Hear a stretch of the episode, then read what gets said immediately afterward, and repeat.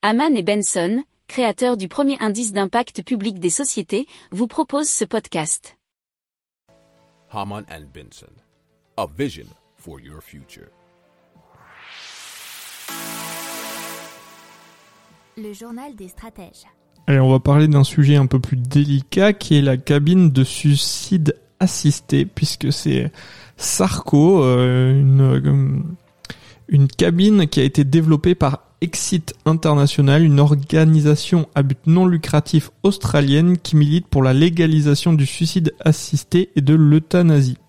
Alors euh, le but c'est de s'auto-donner la mort, euh, nous explique un article de Neomag.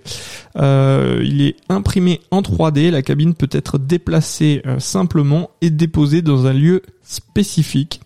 Une fois à l'intérieur en position allongée, il faut répondre à une série de questions, puis il suffit d'appuyer sur un bouton pour que l'azote soit libéré afin de faire chuter le taux d'oxygène.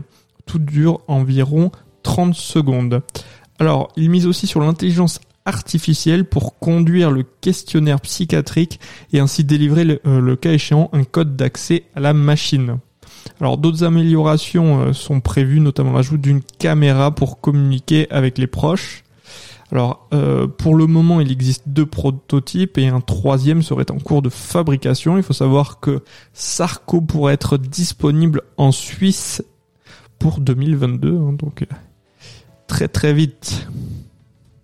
Pour approfondir ces sujets, abonnez-vous à la newsletter de Haman et Benson et écoutez nos autres podcasts que vous retrouverez dans les notes de l'émission ou sur notre site internet.